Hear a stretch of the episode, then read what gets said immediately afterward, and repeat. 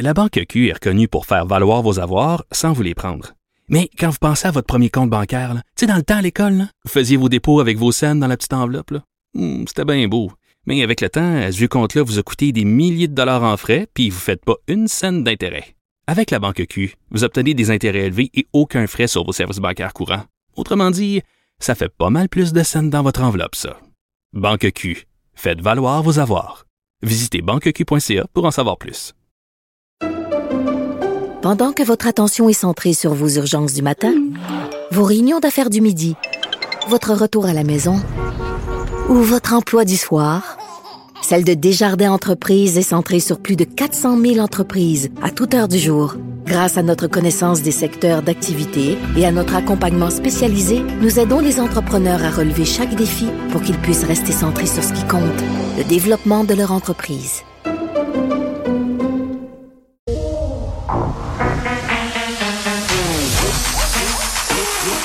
Elle a une opinion sur tous les sujets. Pour elle, toutes les questions peuvent être posées. Geneviève Peterson. Radio. Salut tout le monde, j'espère que vous allez bien. Évidemment, on va euh, revenir euh, sur cette annonce qui est sur le point de commencer. Le point de presse tenu par Mathieu Lacombe, ministre de la Famille, en compagnie du premier ministre François Legault sur la réforme des services de garde. On va analyser tout ça avec Elsie Lefebvre et Marc-André Leclerc, nos analystes, un peu plus tard alentours euh, de 14 heures. Donc, c'est un sujet qu'on va aborder aujourd'hui. Euh, Puis dans, dans la même lignée là, euh, par rapport aux enfants, parce qu'évidemment, qui dit enfant du service de garde dit on a hâte que nos enfants soient vaccinés parce qu'on le sait, service de garde, école, c'est quand même un grand lieu euh, de contagion. J'ai été assez surprise de voir les résultats d'un sondage de l'Institut national de santé publique du Québec. Les parents qui ont peur que leurs enfants soient vaccinés, c'est un, sondage euh, dont les résultats ont été diffusé, rendu disponible donc euh, le 19 octobre dernier. Ça fait à peine deux jours. 27 des parents québécois qui n'ont pas l'intention de faire vacciner leurs enfants de 5 à 11 ans. Euh, bon, évidemment, je me raccroche à la vie en me disant, il y a 63% quand même des parents qui disent vouloir le faire, mais il reste quand même euh, ce pourcentage-là qui est élevé, 27% plus 10% qui sont pas certains. Bon, puis les gens qui sont pas certains, ne leur jetons pas la pierre là, en ce sens où je comprends qu'on puisse avoir des réticences par rapport à la vaccination. Pour les enfants, on est zéro tolérant au risque, ça nous stresse. Puis je vous ai déjà raconté à plusieurs reprises là que moi, à une certaine époque de ma vie, j'avais peur de faire vacciner mes enfants, non pas de leur donner des vaccins, mais de suivre le fameux calendrier de vaccination. Là, je me demandais si c'était trop, euh, je me demandais si leur système immunitaire allait pas être submergé par tout ça. Évidemment, rien de tout ça est avéré. C'était juste des qui étaient basées sur des affaires, pas de rapport que j'avais lu sur des forums de discussion. L'infirmière du CLSC, mon médecin de famille, avait réussi à me convaincre que ça avait, mes peurs étaient infondées. Puis je suis allée de l'avant avec la vaccination. Bien entendu, je suis pro-vaccin, vous le savez. Mais, mais je peux comprendre les gens qui ont des réticences, surtout qu'on a entendu beaucoup d'affaires sur l'in- l'inflammation de l'enveloppe du cœur. Euh, concernant la vaccination chez les adolescents. Le risque est mince quand même, là, c'est pas arrivé souvent, mais c'est une des complications possibles. Puis comme avec un peu le vaccin AstraZeneca, quand on nous parle de complications, on dirait qu'on fait juste tiquer là-dessus, euh, qu'on paranoïe un peu, puis qu'on se dit ben là, tout d'un coup que c'est mon enfant. Donc ce bout-là, je le comprends là, mais en même temps, je pense qu'on est capable de se raisonner, puis qu'on est capable de se dire que pour passer à la prochaine étape, là, ce nouveau monde, cet après-monde dont nous parlait François Legault en fin de semaine dans sa publication Facebook euh, anticipant son discours d'ouverture, ben on a besoin que les enfants soient vaccinés.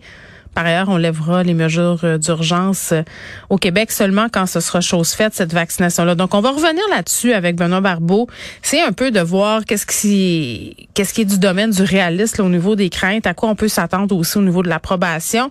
Et on va parler de l'inflation aujourd'hui, là, parce que 5,1% d'inflation, euh, c'est le plus haut taux d'inflation en 30 ans. Puis, tu sais, je me semblais, tu sais, tu vas à l'épicerie, tu fais tes affaires, tu fais, ben coudon, c'est toujours cher, toujours plus cher. Puis là, tu fais, ah, je suis rendu la madame qui dit, je t'ai de payer mes taxes, tout est cher, ma paye passe tout dans les affaires.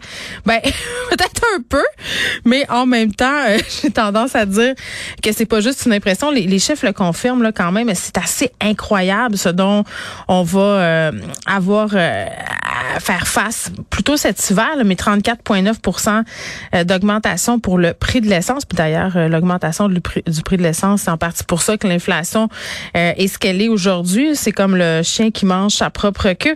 Le panier d'épicerie, ben ça, vous le savez, là, notamment on parle d'une augmentation pour les produits laitiers, le fromage, le porc, les œufs.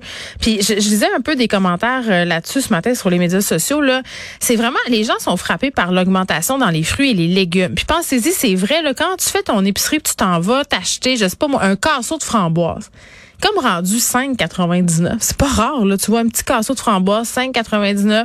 Le petit casseau de mur, la demi-portion, même affaire. Donc, euh, à un moment donné, ça commence à faire une différence dans la poche des gens. Puis, dans la poche des gens qui sont moins bien nantis, c'est encore pire. Puis, pensez aussi aux personnes âgées, ceux qui vivent avec des rentes.